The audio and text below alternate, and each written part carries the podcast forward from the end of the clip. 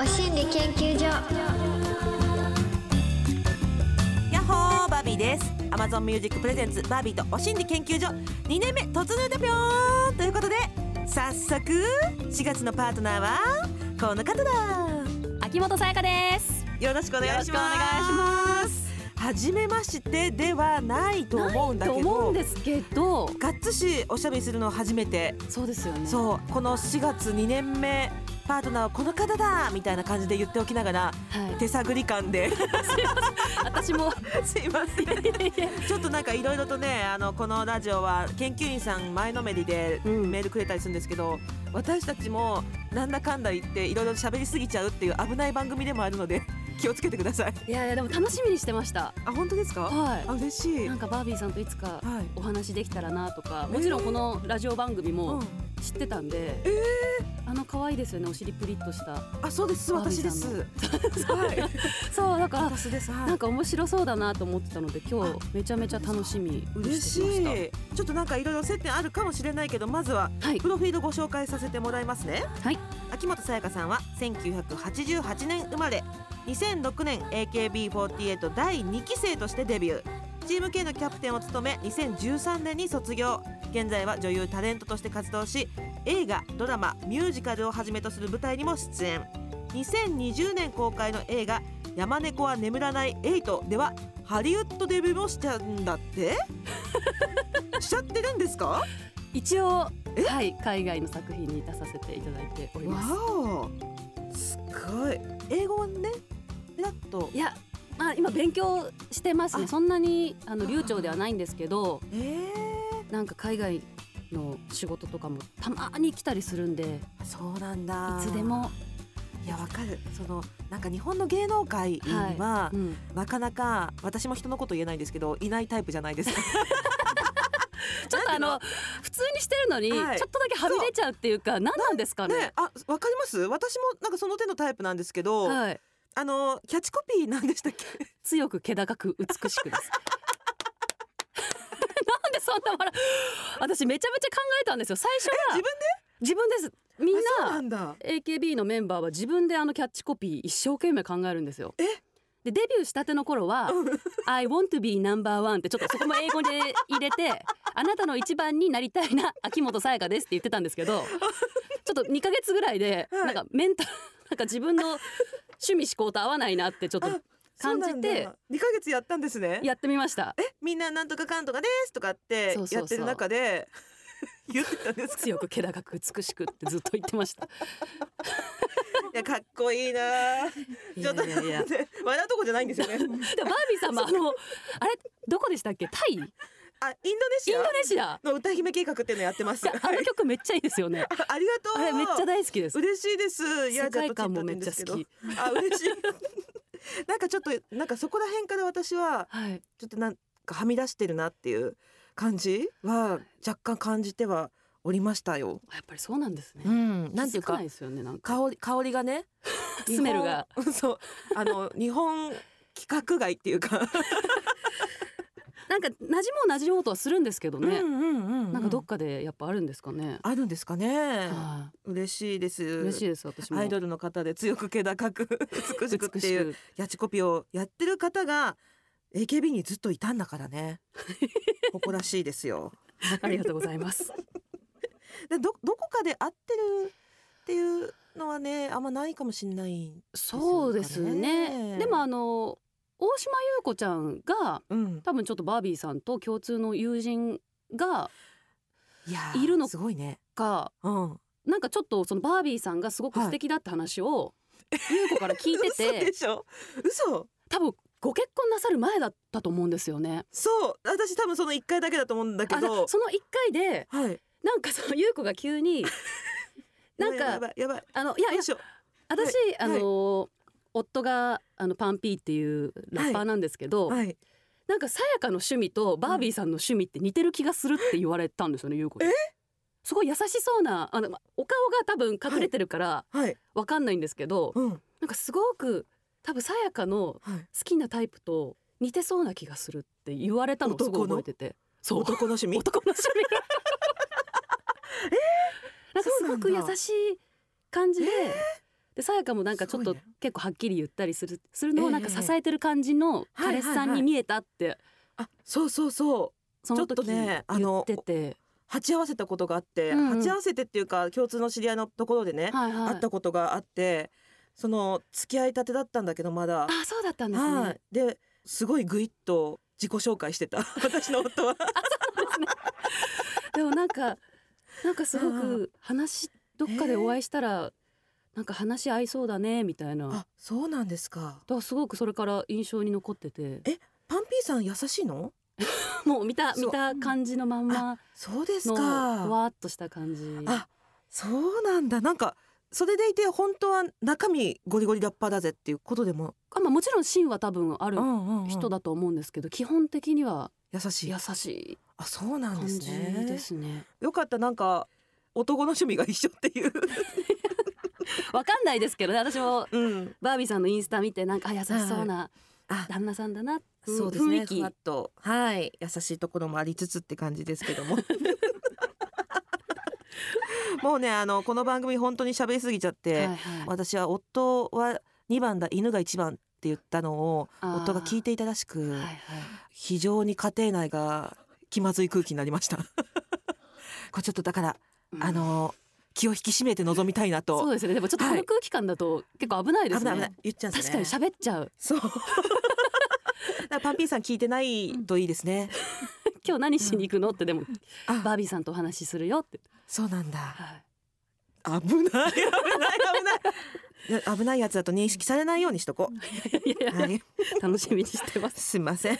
はいもう4月を迎えてね、うん、ちょっと一新ここでしちゃうかなみたいな感じでうん。1周年を迎えたお心理研究所は今回からバージョンアップしてお送りいたします。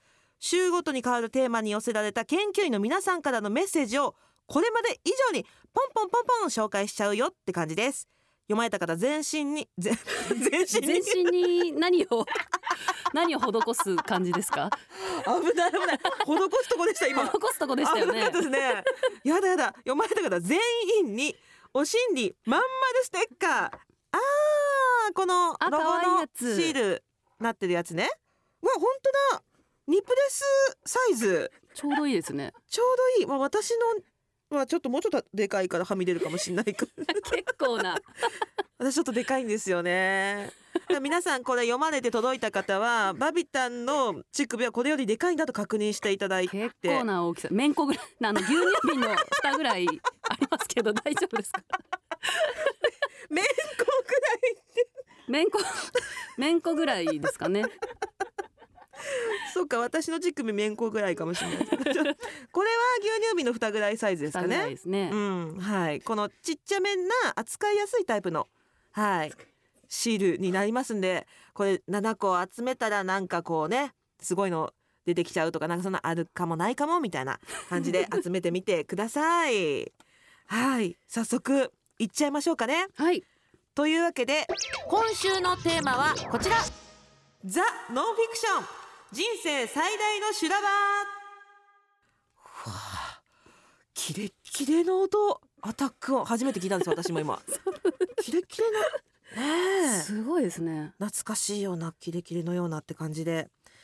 ザ・ノンフィクションってことは本当にみんなの実話が聞けるってことなんでしょうえかー、どんなお話？ええ。バービーとマンスリーパートナーそしてリスナーの皆さんは研究員。いろんな経験からたどり着いた心理をシェアして気持ちよくご機嫌に生きていこうというお心理トークプログラム。毎週火曜日10時には Amazon Music 限定でさらにディープなはみ出しトークのポッドキャストを配信中。Amazon Music プレゼンツバービーとお心理研究所。パーソナリティのバービーとマンスリーパートナー秋元さやかですはい周年を迎えたニューお心理研究所週替わりでお送りする今週のテーマはザ・ノンフィクション。人生最大の修羅場。ということでリスナー研究員のくるりせんさんからのメッセージです。修羅場といえば親戚での集まりです。私の祖父母や母親など親戚のほとんどは学校の先生や公務員でうん。そういった安定した職に就くのが絶対いいという考え方が根付いています。祖父の喜寿祝いで親戚一同が集まった日のこと。私は大学で文学部に通っていたのですが公務員試験を受けとけだの。教員試験も受けられるのだの。いろいろ言われました。うん。私は公務員になるつもりもなく適当にやり過ごしていました。問題はいとこが映画監督になるために東京に行くと言い始めた時いきなり祖母が激怒。今まで東京に行ってそのような道に進む人は親族の中にいなかったので戸惑ったのかそんな不安定な職業はやめておけの一点張り。いとこも負けじと説得していましたが親族で賛成派と反対派に分かれてヒートアップ。しまいにはおばの離婚のことまで悪く言われもう訳がわからない状態に。一番戸惑っていたのは記事を迎えた祖父だと思います。確かに、あ巻き込まれちゃったんだ。うん。あらこういったご親族いると大変ね。そうですね。バービーさんってうん結構親族で集まったりとかします、言うほどないですね。私もあんまりうんその親戚付き合いがなくって、あああああああなんかお葬式とかもうん。そういう時でしかやっぱり合合わないですね。ねだからここまでみんなが介入してくるこの距離の近さ？うん、逆になんか羨ましくも感じたり。でももしますけどでもこね。こまで言われちゃうとあれか。結構まあ言いたくなるのはわかりますけどね。うんうんうんうんうん。映画監督とか芸能って本当に安定はしてませんもんねまあ。ね。なんか言われたりしました？芸能界入りの時。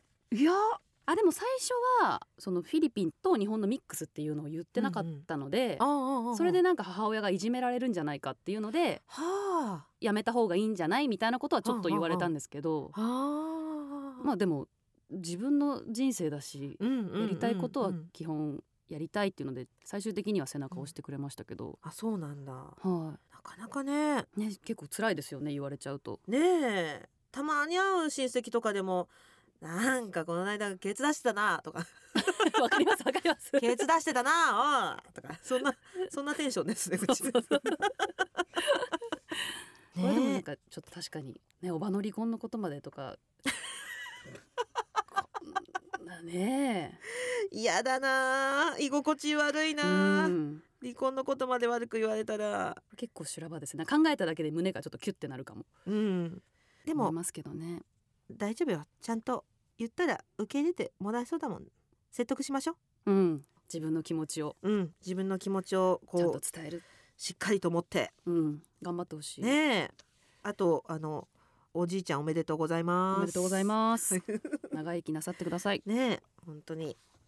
はーい。まあ長文で送ってくださいました。リスナー研究員 HY さん。はい。いつも楽しく拝聴しております私の人生最大の修羅場それは当時遠距離恋愛をしていた警察官の彼との出来事です。九州と東京での遠距離恋愛でしたが別れ話になった際本当は別れたくなかったのですが大人の対応をしようと思いとにかく直接話をしようと提案しました。うん。何月何日東京に行くので会ってくださいと伝え気持ちに踏ん切りをつけるため彼からもらったものや手紙すべてを持って彼の住む東京へ向かいました。しかし彼は会ってくれませんでした。えそれでも気持ちに踏ん切りをつけたかったので親友に付き添ってもらい彼の住む警察の寮の前で出てきた方に彼からもらったものすべてを託しました。え？その後泣きながら九州に帰りました。ドタキャンされたものの彼のことが大好きでした。婚約までしていた彼だったので未練たらたらでした、数ヶ月後私から彼に連絡を取ってみました。すると返信が。トントン拍子で次東京に行く際に会ってくれることになりました。うんそして当日彼に会うことができました。涙ながらに自分の思いを伝えもう一度付き合うことになりましたえ？付き合うことになりましたって。次会う時の約束もして九州に帰りました。次会う予定はクリスマスでした。うん。その日の予定を再び確認した時彼から言われた言葉が忘れられません。俺この前ワンナイトしちゃった子がいてその子の生理が来てないんだ。会う予定にしている日に妊娠しているかどうかの結果が出る。だから会えない。え血の気が引きました。ワンナイトしたことよりも女性を何だと思っているだ。って書いてます。何だと思っているだ。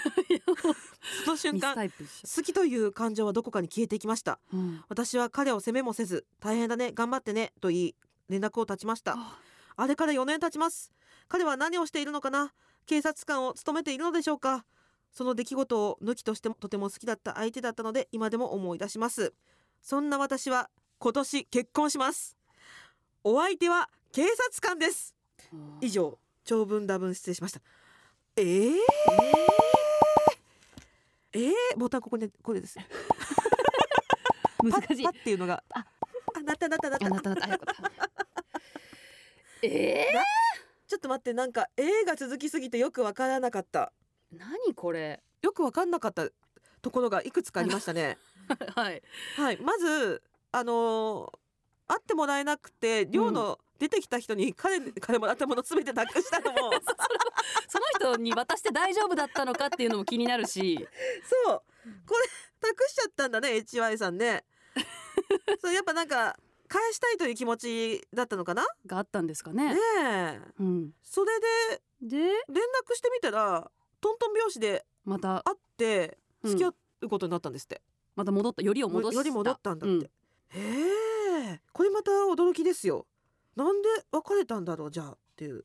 いやー恋愛っていうのはちょっとやっぱ分からないやっぱ難しいですね。まあ一番よく分かんないのはこの前ワンナイトしちゃった子がいてっていう。そこが一番ちょっとなんかよく分かんこない。れマジで最悪ですね私こういうの一番腹立つんですよねいや一番ね一番は腹立つっていうかもうめちゃめちゃ腹立ってしょうがない。きこれ本当かな？えー、でもえー、私ちょっとなんかこれは本当かどうかがちょっとわかんないなってちょっと読みながら思っちゃった。あえてなんか嫌われるようにしたかみたいなこともあそう。るかも？嫌われるようなことを言いつつ濁すなんていうの？合わない口実うん。を作るっていういやにしてももっとありません？なんかよくあるなんかいや君にはもっと僕よりふさわしい人がいるよみたいな。これ結構傷つきません、そうね。でもあれじゃん。君にはもっと会う人がいるよって言ったら「うんうんあなたがいいの!」って言うってとこまで見越して。これだったら。うんもうもう来ないだろうとか。でも HY さんの行動力半端なくない？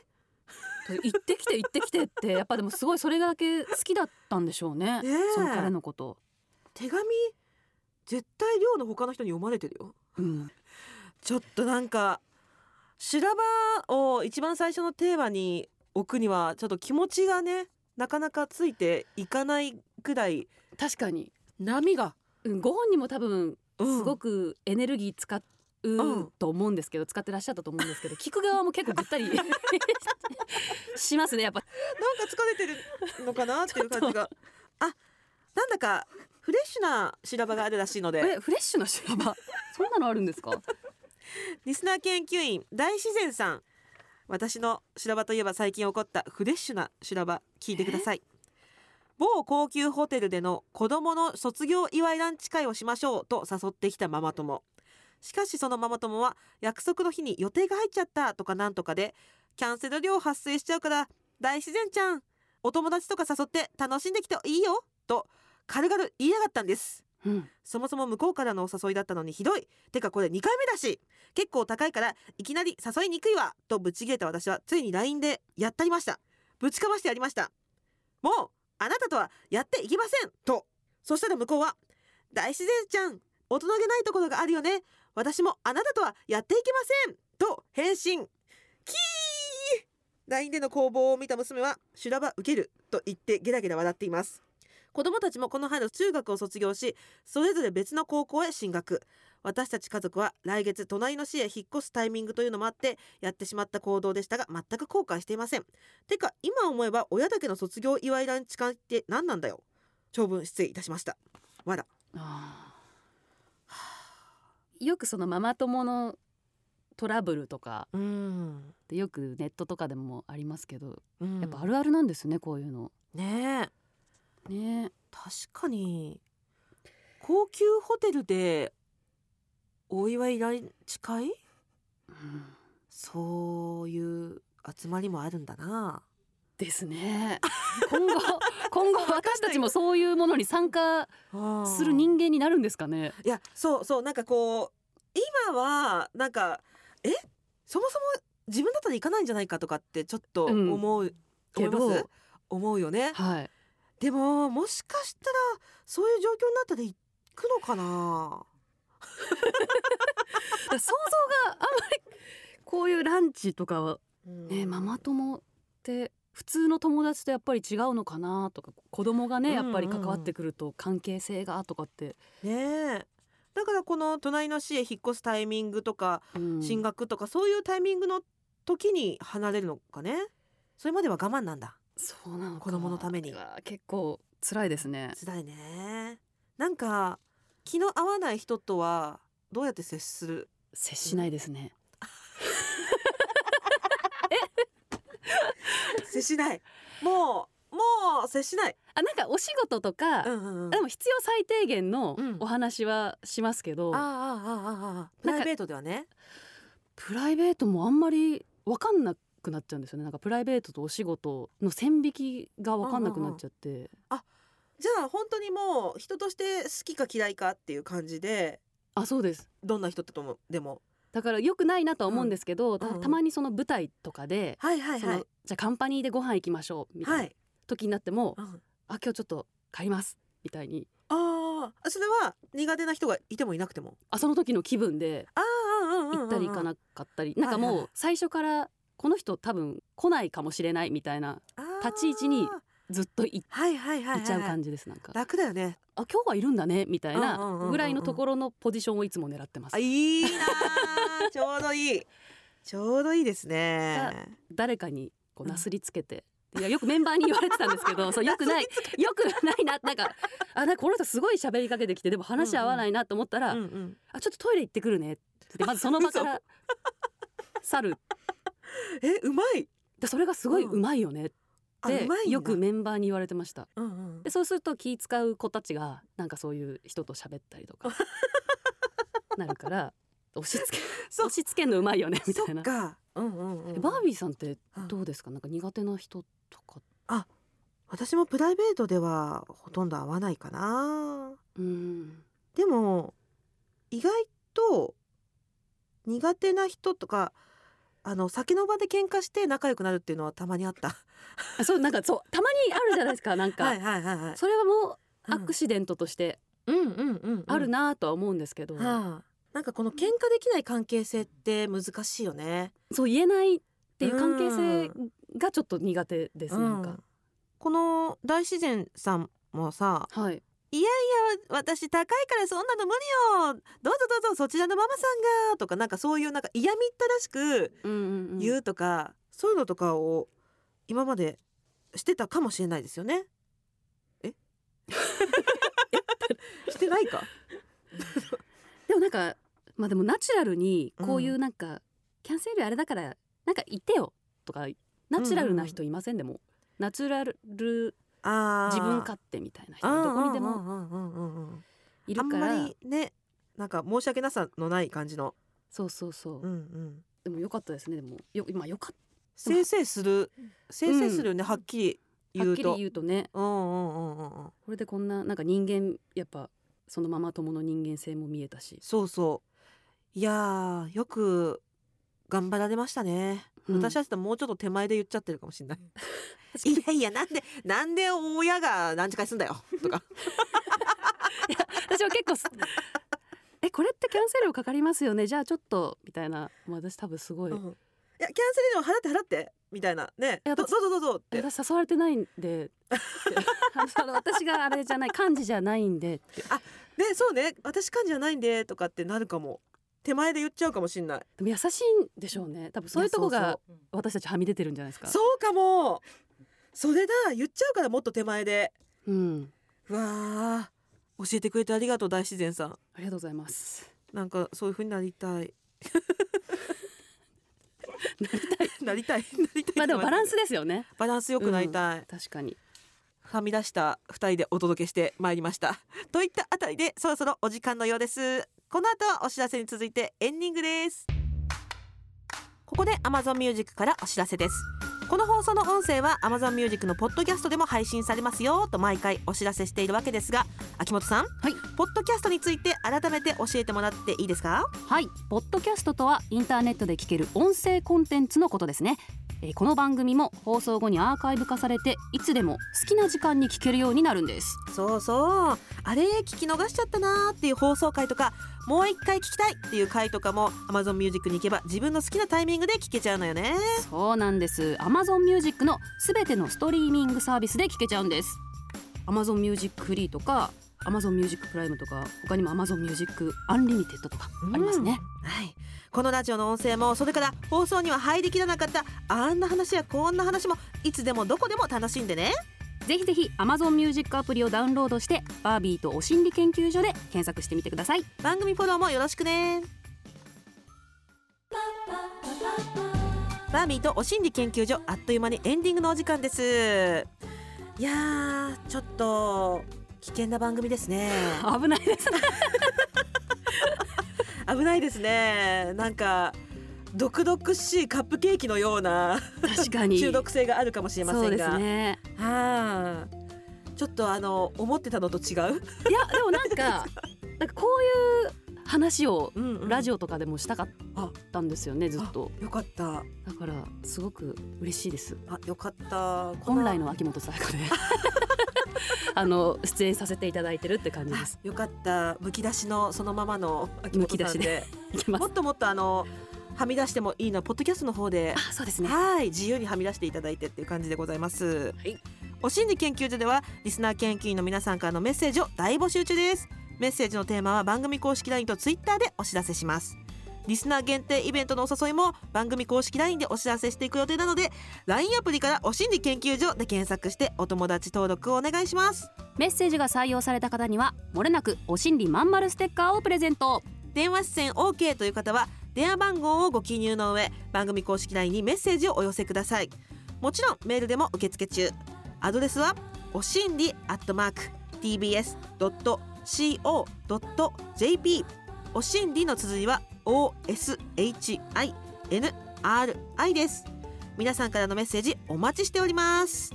そしてそして Amazon Music では放送では話しきれなかった私たちの体験談や今シェアしたい意見や思いなどたっぷり盛り込んだ Amazon 独占バービーとはみ出しお心理研究所も同時に配信中。